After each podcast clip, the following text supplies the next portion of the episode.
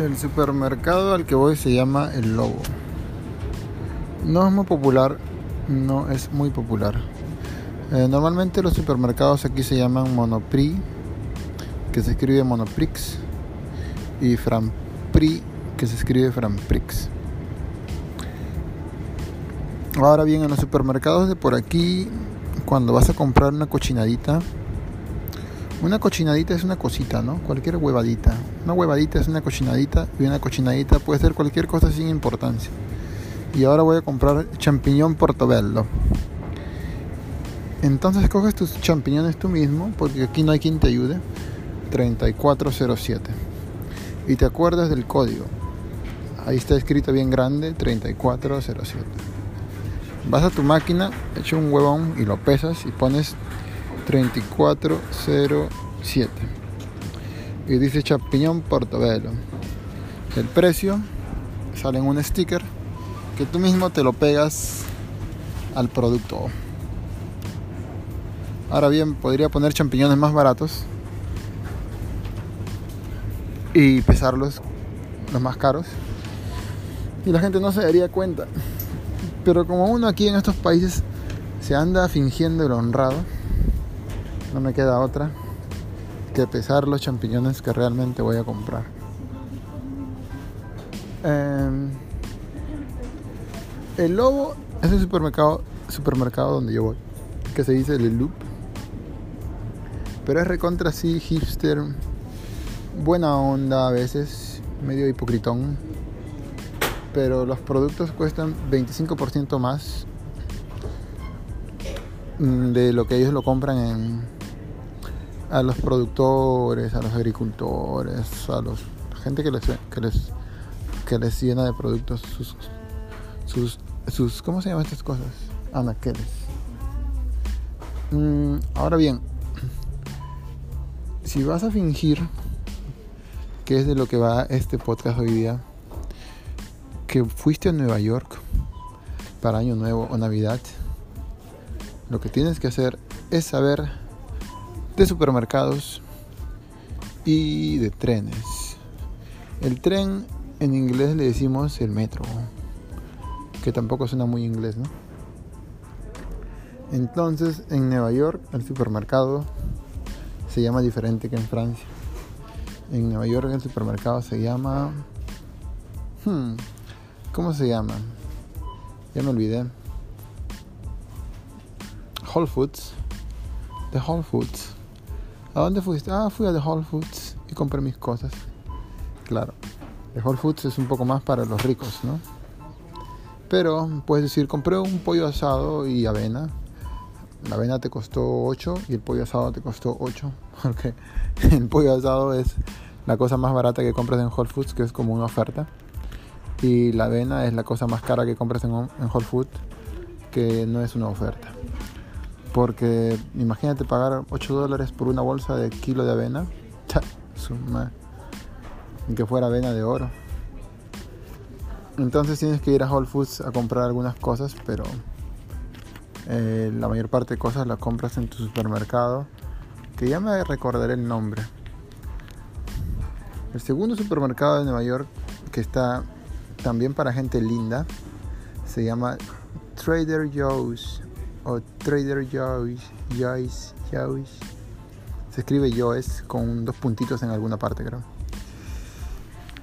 Y también está en todo New York. Es un poquito más barato de, que de Whole Foods. ¿Y qué compras ahí? Ese supermercado de mierda casi nunca fui. Eh, iba a otro que también era recontra hipster. Estos supermercados hipsters, abriendo paréntesis, son supermercados donde uno tiene que inscribirse, porque si no te inscribes, o sea, no puedes entrar.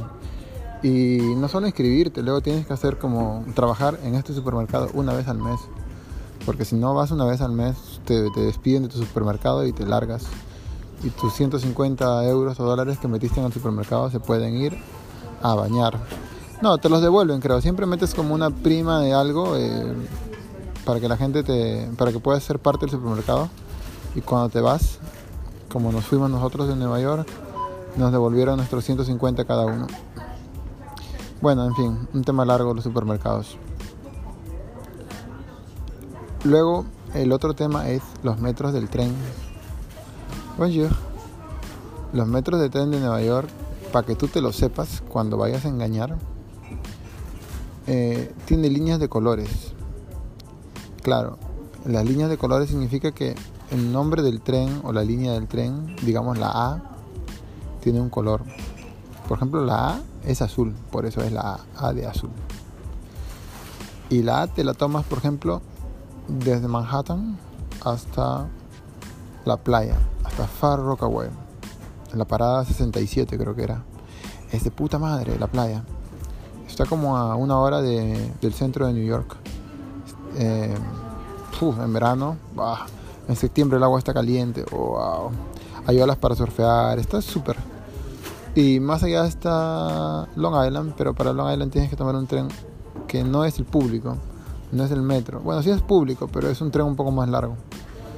Y te cobran un poco más. El tren normal creo que estaba a 1.90 o 2.70. Ya me olvidé. Pero lo que tienes que saber son las líneas. La línea amarilla te lleva a Coney Island, que es una playa un poco de mierda, pero es hay menos olas. Va muchísima gente en verano. Tienen los juegos estos de Coney Island que son famosos. No es la gran cosa en verdad, pero a la gente le gusta. Eh, yo prefiero Far Rockaway. Luego, la línea morada. La línea morada es la que va más o menos siempre por el centro de Manhattan, pero también va a Queens, porque el centro de Manhattan está lleno de Queensers, o sea, de gente que vive en Queens, que son los mexicanos, los colombianos, los peruanos como yo. Queens está lleno de latinos. La principal avenida de Queens se llama Roosevelt y está llena de gente que camina y habla en español y come en español y, y escupen el piso, porque los latinos escupimos en el piso en español también. Viva España, la hostia. Escupen el piso. Eh, luego tienes la línea verde que, recorre Manhattan de arriba para abajo. Así rectito. La morada lo recorre de costadito, la verde de arriba para abajo. Y la verde va al fucking Bronx. Saludos para mi amigo Dieguito Berrocal Chinchay. Es un chico super cool que trabaja en Google y que siempre está buscando enamorada. mi amigo chiquito. Es la cagada de ese huevo.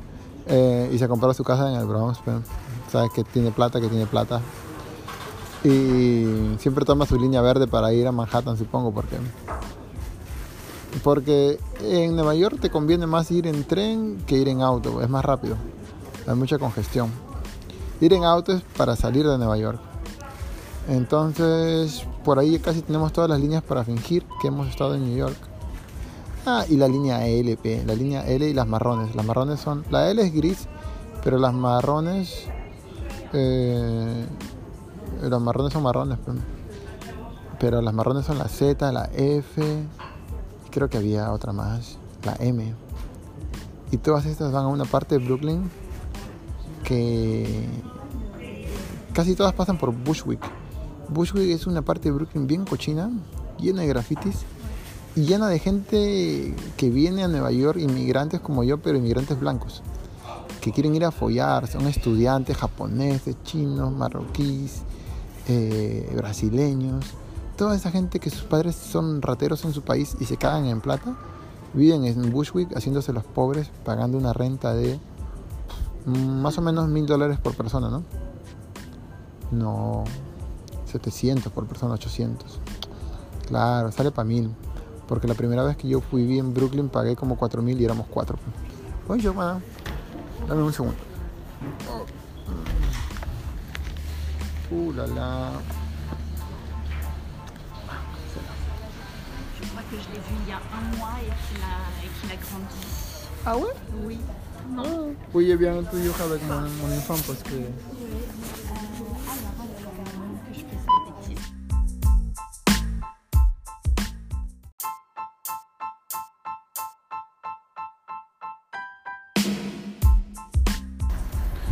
Bueno, tenía que ir a la parte triste del supermercado, que es la, la caja pagadora.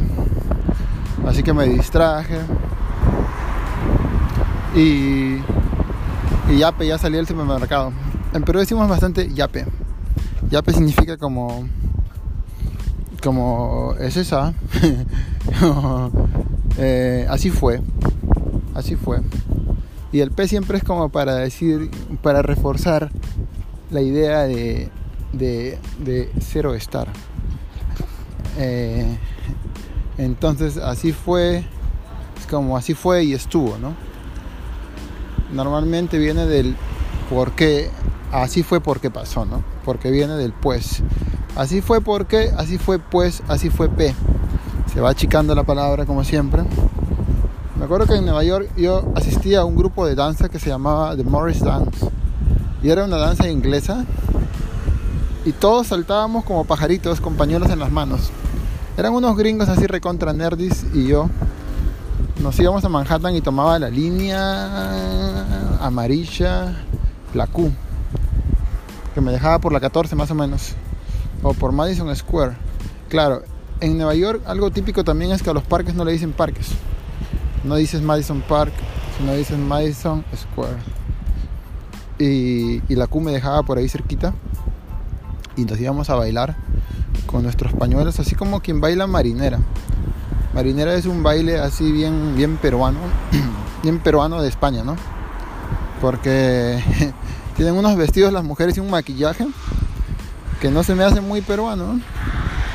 Es un baile bien peruano español.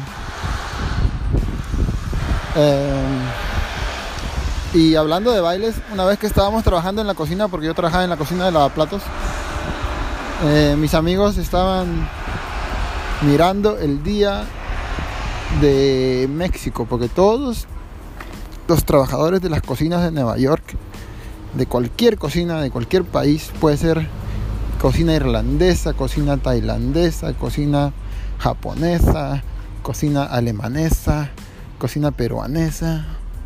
Todas las cocinas de París están llenas de mexicanos.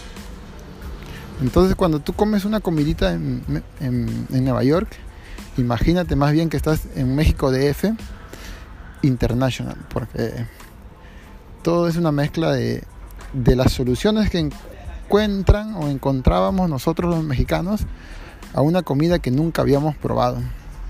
Entonces trabajábamos en un restaurante alemán y un día, un día que Dios se levantó de buen humor, me promovieron, me sacaron de lavaplatos y me pusieron de mesero, con camisa y corbata.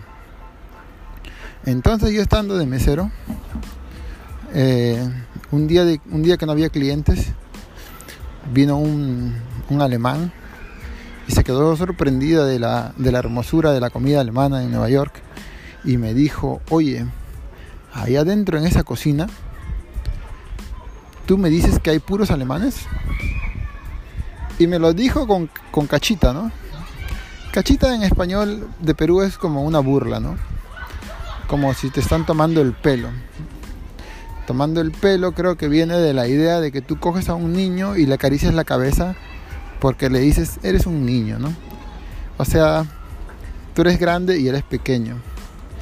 Y de ahí viene la idea de tomar el pelo y de cachita, porque cachita viene de cacho o de cachudo. Entonces te cogen los pelos y cuando te cogen el pelo hay unos cachitos, unos cuernitos. Y unos cuernitos se viene de la idea de cuando eres infiel bueno, cuando te son, cuando alguien te es infiel a ti, más bien. Entonces, cuando alguien te es infiel, te crece, te crece la negatividad en el cuerpo porque te están sacando la vuelta o te están poniendo los cachitos. Entonces te ponen los cuernos y eres un cachudo y alguien te toca la cabeza, te toma el pelo con cachita porque te está tocando los cachitos en el pelo o en el cuero cabelludo. Básicamente te están, se están burlando de ti. Y ese gringo, bien cachita, bien cachaciento, o me dijo con cachita, oye, y tú me vas a decir que adentro hay puros alemanes. y me lo dijo porque todos mis compañeros de la cocina con los que yo trabajaba, grano a grano, mano a mano, sudor con sudor, con dientes picados, este, todos nos parecíamos, pues, y todos no parecíamos ninguno, parecía alemán, ¿no? Todos medimos como un metro cincuenta, todos chaparritos, morenos, eh, bien anchos, eh, chatos, pero no un chato. Un chato en Perú es una persona eh, casi casi enana, pero no es enano, pe. es una persona normal. Aunque nunca salimos en revistas, solo quiero dejar en claro que somos normales. Ya la mierda, pe. Somos tan normales que fingimos que hasta estamos en Nueva York, cuando en verdad estamos trabajando nada más dentro de una cocina podrida llena de grasa. Ya me está llegando este podcast ya. Eh, ¿De qué te estaba contando? Son 11 miércoles. Ah, de los fucking supermercados y los metros de Nueva York. Y de Bushwick. Bushwick, un barrio sucio, asqueroso, lleno de inmigrantes, pero de los más hipócritas que hay. Ese es el peor inmigrante de todos. El inmigrante que no se la cree inmigrante. El inmigrante que se la cree estudiante. Ese es el inmigrante más llorón de todos. Y te lo digo yo porque tengo la experiencia que mi mujer estudiaba en una universidad así recontra pituca. Recontra pituca y blanca en el centro de Manhattan. Y, y todos estos huevones que van ahí a llorar, estos inmigrantes blancos, eh, eh, por ejemplo, este, los argentinos, los mexicanos, pero son mexicanos blancos, pues ya no son los mexicanos de la cocina, son unos putos, estos son. Eh, siempre cuando llegan a la universidad empiezan con su miércoles. Entonces cada frase que van a decir cuando levantan la mano, bueno, eso es lo que me contaba mi esposa, me dice son más llorones que la gran puta. Cada frase que van a comenzar dicen yo como un inmigrante mexicano, yo como una persona de color, yo como una persona eh, sin privilegios de Latinoamérica. Y ellos dicen todas estas cosas en lugar de decir yo que mi padre es un gran ratero, ladrón, choro, estafador del Estado, que mi padre es congresista, que mi padre es empresario y que hipócritamente en lugar de pagarme una universidad en mi pueblo, de Chapultepec, me paga una universidad en el fucking centro de Nueva York, una universidad que te cuesta 100 mil al año y una renta que te cuesta 2 mil al mes. O sea, puta madre también, pues. Ahora no te vengas a ser la víctima de Nueva York, que tú eres una minoría, cara de poto. Pero en fin, no me seguiré enojando, pero también puedes fingir que sí, que eras una minoría discriminada en una universidad de 100 mil dólares allá en tu querida New York. Y como ya me harté este podcast y la bolsa me está pesando y mi hijo me está pesando y París me está pesando en los huevos porque hoy día me toca trabajar porque ya conseguí trabajo. Voy a cortar y me voy a empezar a listar psicológicamente para este nuevo sufrimiento en francés. Revoir.